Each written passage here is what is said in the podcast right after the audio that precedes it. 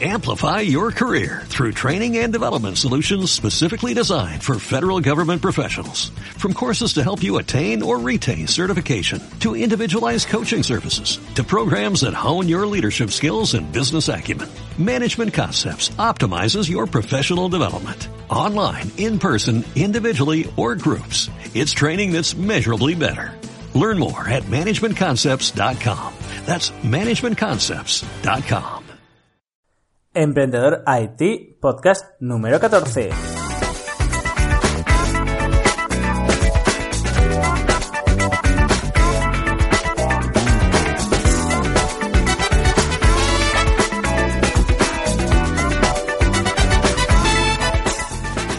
Hola a todos, bienvenidos al podcast sobre emprendedores y tecnología. Soy Luis Peris, emprendedor y consultor tecnológico y podéis saber más sobre mí en luisperis.com. Bueno, hoy es lunes y como todos los lunes vamos a hablar sobre un tema para emprendedores. Seguramente ya habéis leído el título del podcast, así que ya sabréis de lo que voy a hablar. Voy a hablar sobre la importancia de tener un buen equipo. Realmente es importantísimo tener un buen equipo.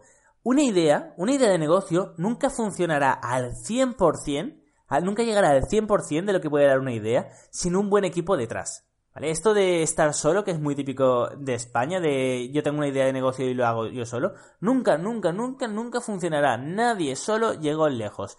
¿Podéis ganar mucho dinero? Sí. ¿Podéis ganar incluso más de un millón de euros? Sí, muchos millones. Pero nunca llegaréis a ganar tanto eh, como si tenéis un buen equipo detrás. De verdad, esto está más que comprobado. Y luego veremos mil ejemplos. Además, eh, os voy a dar una frase, una frase que os debéis de tatuar en la piel. Yo es que es una de las frases que me tatuaría porque me encanta y de hecho la voy a repetir mucho en este podcast. Una idea de negocio no es más que la validación de un buen equipo. Quedaros con la frase, ¿eh? Una idea de negocio no es más que la validación de un buen equipo. Es decir, la idea no importa una mierda. Lo que realmente importa es el equipo. Realmente la idea todos los emprendedores, sobre todo los emprendedores que me estáis escuchando, estoy seguro que tenéis 10, 20, 30 ideas al cabo del día. Seguro que muchos de vosotros, como yo, nos la apuntaremos en el móvil, nos las apuntaremos en, una libreta, nos la apuntaremos en el ordenador. Tenemos miles de ideas al cabo de un día, de 24 horas. Da igual qué idea cojamos de todas ellas. Si tenemos un buen equipo detrás, la podremos hacer realidad. Si la hacemos solo, es muy poco probable que nos salga bien, ¿no? Entonces, eh, tenemos que, partir de la premisa de que un buen equipo puede hacer cualquier idea realidad. Incluso vender un chicle. Esto es el típico ejemplo, pero es que creo que define muy bien la importancia de un buen equipo. Imaginad que yo estoy eh, mascando un chicle, ¿vale? Y me, lo termino de mascar, me canso y digo, quiero ganar dinero con esto, vendámoslo. Si tengo un equipo de tres personas, si tengo un diseñador, un, alguien de marketing y un comercial, pues el diseñador eh, diseñará los colores y envolverá el chicle ya usado eh, de una forma súper bonita. Pondrá un papel especial eh, de colores o lo que sea. Eso el diseñador. El de marketing creará un mensaje que te haga sentir que es un producto único. Joder, y realmente lo es. Es un chicle mascado por Luis Pedis. Único es. Otra cosa es que valga algo, ¿no? Y el comercial te convencerá de que no puedes vivir sin él, de que es una oportunidad única de tener algo, algo único y realmente no es una estafa, realmente es algo único. Entonces, con esto, lo único que quiero decir es que un equipo lo es todo, una idea no vale nada, puedes vender un chicle, puedes vender Microsoft, puedes crear Microsoft, puedes crear Tesla Motors, puedes crear cualquier cosa, pero con un buen equipo detrás, puedes coger una idea y convertirlo en algo que te, puede, que te pueda dar millones, que pueda funcionar, que pueda crear empleo, que pueda dar algo a la sociedad. Un buen equipo lo es todo. Así pues, vamos a ver la importancia del equipo en una startup. Realmente, en una startup, eh, bueno, para, que los, para los que no lo sepáis, una startup lo podemos definir eh, como una empresa disruptiva, que está creando algo novedoso y que nunca antes se ha creado. Podemos hablar, por ejemplo, de Tesla Motors, que empezó siendo una startup. Podemos hablar de PayPal, que para los que no lo sepáis, el fundador de Tesla Motors, que es Elon Musk, fue el fundador de PayPal. Entonces podemos hablar de PayPal, podemos hablar, yo qué sé, de, del software que estoy haciendo, Wilux, que es una inteligencia artificial para gestionar redes sociales. Podemos hablar de lo que sea, pero si es algo disruptivo se, se considera startup. Pues bueno, en una startup, de nuevo voy a decir la frase, una startup es una prueba fehaciente de que una idea no es más que la validación del equipo. ¿Por qué? Porque es algo que no ha salido al mercado. Y lo que importa ahí es cómo lo vendes, cómo lo vendes al mercado, porque no, no, no, no hay registros de cómo lo tienes que hacer, puesto que no ha salido nada similar al mercado. Y ahí el equipo lo es todo. Y vosotros podéis eh, pensar de que, no, no, no, eso no es cierto. Eh, grandes del mundo empezaron solos. Eh, Mark haciendo Facebook, Bill Gates creando Microsoft. Pero es falso. Si miráis las biografías, si miráis, por ejemplo, las películas de la red social en caso de Facebook y Los Piratas de Silicon Valley en caso de Bill Gates, veréis que es falso. Simplemente Mark era la cara bonita de Facebook y Bill Gates era la cara bonita de Microsoft. Pero no es cierto que, que empezaran solos. Quizá tenían más porcentaje, pero realmente, realmente Mark empezó con un socio inversor con el que se reunía, que era un amigo suyo, con el que se reunía, con el que eh, hablaba de cómo iban a hacer las estrategias. Y Bill Gates no empezó solo. Cuando fundó Microsoft no estaba solo. Ya tenía su socio que creo que es ahora, el que ahora dirige eh, Microsoft. O sea, ninguno de los dos empezaron solos. Son las caras reconocidas, sí. Son las caras bonitas, sí. Pero no empezaron solos. Eh, tenían un equipo detrás. Tenían un equipo y tenían socios. Lo importante son los socios en el equipo. Es importantísimo. Entonces, ¿por qué es importante un equipo en una startup? Además de que si vas solo te vas a meter una hostia del copón. O, sea, seguramente tendrás, estadísticamente tendrás menos posibilidades de que, de que tu idea triunfe. Pues bueno, eh, una de las razones de la importancia del equipo es la financiación. Hay una cosa llamada incubadoras. Una incubadora, para quien no lo sepa, eh, es como una organización o una empresa que ayuda a tu startup, que ayuda a, a tu idea de negocio a lanzarse. Te presenta gente, te dice cómo tienes que hacerlo, te dice eh, qué asesores te, pueden aconsejar, eh, te dice a quién lo puedes vender, te ayudan a hacer el modelo de negocio, te ayudan quizá a conseguir los primeros clientes y muchas incubadoras hasta te dan 10.000 euros, 15.000, 20.000 euros para que empieces. Hay algunas que te dan hasta 200.000 euros. ¿Vale? Entonces, una incubadora al fin y al cabo es una organización o una empresa que te va a ayudar a tu idea a cambio del 10%, pongamos 10-15%, que va a ayudar a tu idea a, lanzarla, ¿no? A hacer realidad tu idea. Pues bien, estas incubadoras nunca, nunca, nunca suelen aceptar equipos que no tengan mínimo dos personas y que obviamente tengan un share, que, tengan un porcentaje de la empresa. No vale tener contratados. Nunca, ¿eh? O sea, eh, iros a las principales de España y veréis que si vais vosotros solos con vuestra idea de, negocio y, la presentáis, si habéis tomado café os lo van a cobrar. Es decir, van a decir, ahora el café me lo pagas para hacerme perder el tiempo y te largas de aquí. Tal cual, ¿eh? Y es que además lo ponen grande en su página web. No presentéis ideas de negocio si, eh, si no tenéis un equipo de mínimo dos personas. Tiene que haber dos socios y uno que sea a lo mejor el team leader, que sea el que manda, que sea el CEO, pero tenéis, tienen que haber socios. Estos son las incubadoras, que son los que te van a ayudar a crear tu, empresa. Pero luego nos encontramos con los inversores.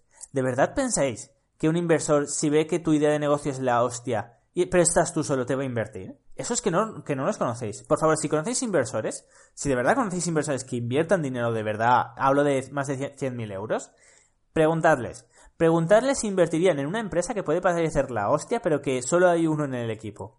Y que solo hay un socio. Seguramente la respuesta es no, porque los inversores buscan que tengan tres o, más eh, socios en el equipo. ¿Por qué? Porque si uno falla, quedan dos. Si uno dice, no, es que mm, mi mujer está de parto, yo, yo dejo la empresa, ¿sabes? Tengo otras cosas que hacer o tengo un trabajo fijo. Pues quedan dos. Y también sí que es cierto que pueden invertir eh, si hay un equipo de dos personas, si hay dos socios. Porque si uno falla, el otro puede coger las riendas de todo. Pero ¿qué pasa si solo hay un socio? ¿Y qué pasa si viene, yo qué sé, Microsoft o si viene cualquier empresa y dice, oye, mira, quiero que trabajes para mí, te pienso pagar lo que pagan en Estados Unidos, lo normal, 100 mil dólares al año. ¿Qué pasa si eh, eh, te vienes conmigo si te pago 100 eh, mil dólares al año? Pues seguramente, como una startup es algo que cuesta mucho, que cuesta muchísimo sacrificio y cuesta mucho dinero, si viene alguien y te da 100.000 euros al año, tú dices, sí, paso de la startup. Dejas a los inversores tirados, dejas a las incubadoras que han invertido en ti tirados. Por eso, por eso ni los inversores ni las incubadoras van a aceptar equipos que solo estén formados por ti mismo.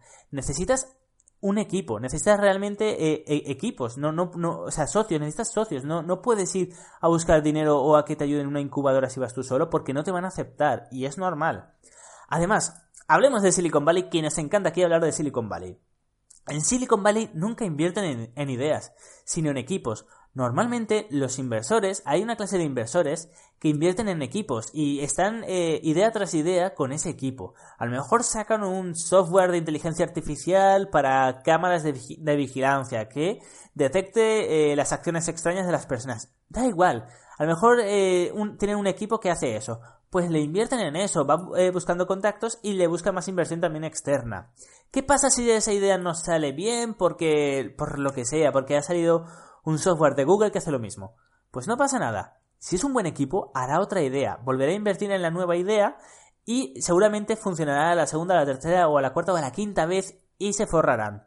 Es decir, la, idea es tal que en Silicon Valley se invierte más en los equipos que en las ideas. Las, ideas no son tan importantes, sino como encontrar un buen equipo en el que puedas confiar, en el que puedas invertir tu dinero. Que sabes que si una idea no le sale bien, no pasará nada, porque cogerán lo que ya han hecho, lo, eh, lo reinventarán todo y sacarán otra idea. Así que pensad que se invierte siempre en equipos, nunca se invierte en ideas. De hecho, lo más importante de cuando vas a un inversor es el equipo, más que la idea. ¿Dónde ha estado el equipo? ¿Qué ha hecho? ¿Qué otros proyectos ha desarrollado? ¿Cuántos sois? Etcétera. La idea es lo menos importante. Bueno, entonces vamos a ver las ventajas de, eh, de tener socios. La primera es que necesitas menos dinero, ¿vale? Imagínate que tú eres programador pero no sabes de marketing y coges un socio que se dedica al marketing. Pues bueno, te ahorrarás eh, lo que te ibas a gastar en marketing, ¿no? Es decir, si te ibas a gastar 1.000, 2.000 euros al mes, pues te ahorrarás 24.000 euros al año. Algo es algo, ¿no? O sea, te ahorrarás dinero. Necesitas menos dinero para sacar la empresa. Además, tienes unos tiempos de ejecución menores. Si pensabas sacar tu software en seis meses, quizá lo saques en dos si tienes un socio. Fijaros que dos no es la mitad de seis, que sería tres. ¿Y por qué digo que lo sacas incluso en menos de la mitad del tiempo si, si, tenéis, eh, si tienes un solo socio? Porque te dedicas a lo tuyo. Ya no haces marketing. Por ejemplo, si tú eres bueno en programación, te dedicas únicamente a la programación y, quizá tengas otras tareas, pero te dedicas a lo tuyo principalmente. Y, cuando antes, cuando estabas solo, ibas a hacer lo de marketing, seguramente tardarías cuatro o cinco veces más que si lo hace un profesional del marketing, ¿verdad? Porque tenéis que aprender cómo se hace, tenéis que ver todo, tenéis que ver todas las plataformas, cómo invertir, etcétera. En cambio, si solo te dedicas a lo tuyo, serás mil veces más productivo y lo harás mil veces mejor. Así pues, tendréis unos tiempos de ejecuciones que se dividirán por 3 o por 4 si ya tienes un solo socio más. Y eso es importantísimo y sobre todo en la startup y en el modelo Lean Startup, que algún día hablaremos de él aquí. Luego, tendréis más calidad. ¿Por qué? Porque cada uno se dedicará a lo suyo. Si tienes un socio, tú te podrás dedicar a la programación, podrás sacar un software con mejores prestaciones, podrás hacerlo mil veces mejor. El de marketing podrá hacer campañas de marketing muchísimo más eficientes, podrá eh, llegar al corazón o a los sentimientos de las personas y podréis tener, en definitiva, un proyecto, una startup de mayor calidad que además podréis vender a inversores. Además tendréis menos estrés, eh, gracias al síndrome del emprendedor multiusos, que es ese emprendedor fuerte que va en contra, a, contracorriente y quiere hacerlo él todo. Si tienes a alguien en, tu empresa, si tienes un socio, no necesitarás hacerlo tú todo. Eh, puedes dividir el trabajo y ya no estarás tan estresado ni te quemarás tanto. Además, lo mejor de todo es que si tienes un socio, podrás acceder a inversión o a incubadoras. Y esto es importantísimo. Ya sabemos lo importante que es acceder a la, inversión cuando estamos empezando. Así pues, antes de continuar, quiero hablaros un poco de mi experiencia en una startup que monté ya hace unos cuantos años. La startup se llamaba Kaira. De hecho, en el podcast número 10 creo que es, hablé de esta, de esta startup. Bueno, Kaira era una startup que, se, eh, que, que en definitiva eh, gestionaba clientes y facturación en la nube. Eh, tú, eras una empresa, contratabas Kaira y podías gestionar toda tu empresa desde la nube. No importaba que estuvieras en el baño con el portátil, que estuvieras en casa con el ordenador o que estuvieras en la oficina o que estuvieras en China. Podías acceder a todos los datos de tu empresa gracias al navegador. Esta era la idea de Kaira, ¿vale? Eh, ahora hay muchas empresas así, pero antes no habían tantas. Bueno, pues cuando lo lancé, yo era bueno en programación. ¿Vale? Yo, me dedicaba a la programación, lo hice todo desde cero, era todo muy bonito, funcionaba todo muy bien. ¿Qué pasaba? Me costaba conseguir clientes, me costaba conseguir grandes contratos, me costaba contactar con los que ya eran clientes, ¿sabes? Con los que ya estaban pagando, me costaba contactar, hablar. Era malísimo, era mi primera gran startup, por decirlo de alguna forma, y era malísimo yo en todo esto, incluso en dar charlas. Entonces, eh, primero contraté a una chica para que hiciera el diseño, ¿vale? Pues la chica simplemente seguía mis órdenes y ya está, no cambió nada. Y luego eh, incluí en la oficina, sí que tenía una oficina en el centro de Valencia, en la plaza de ayuntamiento de Valencia, incluí a, una chica que conocí, la incluí como socia, ¿vale? ¿Qué pasó cuando la incluí como socia? Que ya no era como trabajadora, sino como socia. Dividimos el trabajo. Ella consiguió los mejores contratos que, eh, había tenido Kaira. Consiguió eh, contratos con los mayores colegios de abogados de toda España. Realmente esa chica era una crack, se dedicaba a lo suyo, que se le daba súper, súper bien, aprendía súper rápido. De hecho, no tenía experiencia eh, en nada previa. pero trabajaba súper bien, aprendía súper rápido y además le gustaba. Entonces yo podía dedicarme a lo mío que era la programación y ella eh, a lo suyo que era eh, la gestión con empresas, con clientes, eh, gestión de la, de la, propia empresa, etc. Entonces dividimos el trabajo. Ella consiguió unos contratos bestiales con colegios de abogados de toda España. Ella consiguió nuevos clientes. Ella sola conseguía nuevos clientes mientras yo seguía programando la plataforma y mejorándola. Además, ella gestionaba la parte más humana de la empresa es que eso es importantísimo sobre todo para una startup. Tienes que dar confianza. Ella daba esa confianza que a mí quizá eh, por mi temor a hablar por teléfono, por lo que sea, que ya sabéis, cuando los emprendedores somos eh, muy jóvenes, esto ya fue hace muchos años, eh, somos muy tontos. Entonces, ella daba la parte más humana a la empresa mientras yo me dedicaba a lo mío, que era la programación, gestión de contratos, leyes, etcétera. Además, consiguió que saliéramos en revistas y además dimos conferencias en diferentes lugares de España. Entonces, fijaros lo que pasó, ¿vale? Yo me pude dedicar a lo que era mi fuerte, que era la programación y quizá eh, la gestión de, la empresa de una manera interna. Y ella era la cara visible de la empresa en cuanto que gestionaba los clientes, conseguía nuevos clientes y conseguía nuevos contratos. Cada uno hacíamos lo que mejor se nos daba. Gracias a ello, eh, tenemos, eh, podemos ver dos, dos puntos. En un punto tenía cuando estaba yo solo. Cuando estaba yo solo, tenía un programa que era la leche, pero no tenía ningún cliente. Y cuando entró ella como socia, bueno, pues conseguimos eh, contratos con colegios de abogados, eh, que es muy importante. Conseguimos clientes. Al final probaron más de 200 empresas en toda España, probaron eh, nuestro software. Y fue todo gracias a ella. De, de hecho, es que si aquí algún día, si algún día me oye, desde este podcast le doy las gracias porque eh, era increíble, o sea, fue la mejor socia que he tenido en la vida y, fue todo gracias a ella. Yo me dediqué a lo mío, que era la programación, y ella se dedicó a lo suyo, que, era, eh, bueno, pues el contactar, el hacer vínculos con otras organizaciones, etcétera. Así pues, fijaros que realmente no había nadie mejor que nadie, ni yo era mejor por haber fundado eh, la, startup, por haber fundado la empresa, yo no era mejor que ella. Simplemente éramos diferentes. Eh, y gracias a que tuve una socia pude tener la oportunidad de lanzar y, que, y, que, cientos de empresas acabaran probando Kaira. Entonces, pensar en esto, de verdad, pensar en meter un socio en vuestra startup, porque mientras vosotros podéis ser bueno en algo, no podéis ser bueno en todo. Tenéis que formar un equipo que sea capaz de dar a conocer vuestro producto. Así pues, vamos a ver cómo podemos encontrar a un socio, a una socia como la que yo tuve. Primero tenéis que reconocer que no podéis con todo. Esto es importantísimo. Eh, los emprendedores en España, eh, ya sé, porque he visto eh, las estadísticas, ya sé que me oís gente de Latinoamérica también. Pero, pero, bueno, en España tenemos un gran problema, en los de Latinoamérica no sé si lo tenéis. En España el problema que tenemos es que pensamos que lo podemos con todo, somos muy narcisistas. Pensamos que, que nosotros somos los mejores y que los demás son una mierda. Y esto es falso. Necesitamos que reconocer que no podemos con todo. Y tenemos que pensar en qué necesitamos más ayuda. ¿Somos buenos en programación? Quizá necesitamos ayuda en marketing y en darnos a conocer, ¿no? Pues entonces tenemos que buscar eh, a alguien que nos supla eh, esos problemas que nosotros tenemos, ¿no? En lo que no somos buenos tenemos que buscar un socio que sea bueno en ello. ¿Y cómo podemos encontrar al socio? Principalmente, una vez ya sabemos eh, en qué necesitamos ayuda, por ejemplo, en marketing, tenemos que pensar si conocemos a alguien eh, de marketing, que sepa de marketing mucho y que sea bueno y que disfrute con su trabajo. Si no lo conocemos, no pasa nada. Podemos ir a meetups, podemos ir a foros, eh, a foros de expertos de marketing, podemos preguntar a nuestros amigos, podemos ir a incubadoras de ideas y, preguntar allí si conocen a alguien de marketing que quiera ser socio. Y una vez que encontramos a esa persona, si todavía no hemos desarrollado la idea, le decimos, tú y yo podemos estar unos tres meses de prueba y si vemos que funciona, tú y yo 50% cada uno. Pero tal cual, o sea, el 50% de los beneficios para cada uno. ¿Y por qué? ¿Por qué el 50% y no el 10%?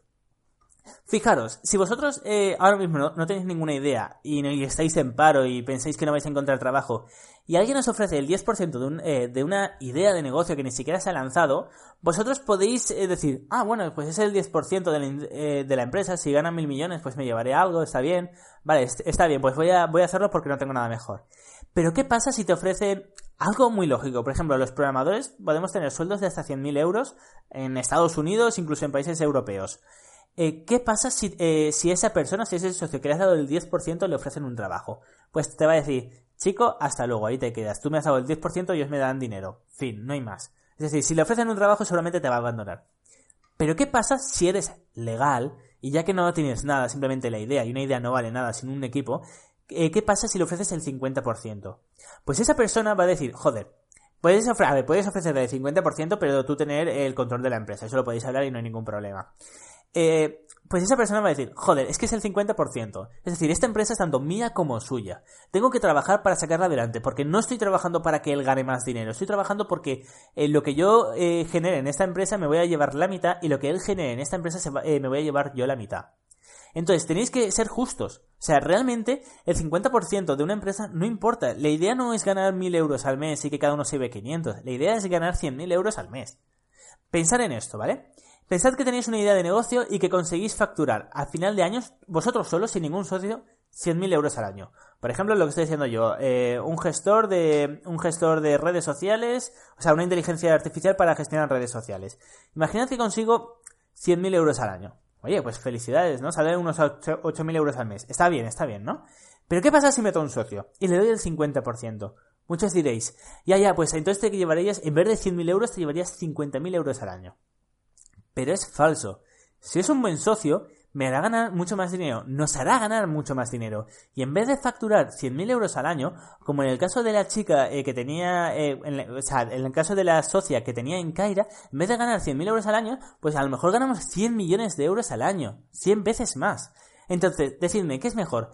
¿Ganar el 100% de 100.000 euros o ganar el 50% de, eh, de 100 millones de euros. Es decir, ¿qué es mejor, ganar 100.000 euros o ganar 50 millones de euros? ¿Veis que el 50% ya no importa? Es decir, que no importa que ganéis solo el 50% si ganáis 100 millones de euros. Tenéis que pensar que un socio no tiene que ser alguien que reste. Esto es algo negativo. Un socio siempre tiene que ser alguien, alguien que, que sume. Realmente es así. Un socio siempre tiene que sumar, nunca tiene que restar. Así que bueno, espero realmente, yo ya termino este podcast, ya llegamos a los 20 minutos, así que ya me tengo que despedir de vosotros, pero pensar mucho en los socios. Y si no encontráis a nadie, a ningún socio, yo conozco mucha gente. Contactad conmigo. Si necesitáis un socio para lanzar algo, yo no, seguramente esté ocupado y yo no voy a poder ser vuestro socio. Pero sí que voy a conocer gente y os voy a poder presentar gente, así que no os preocupéis. Si necesitáis un socio, contactad conmigo si no encontráis a nadie, que yo os ayudaré encantados.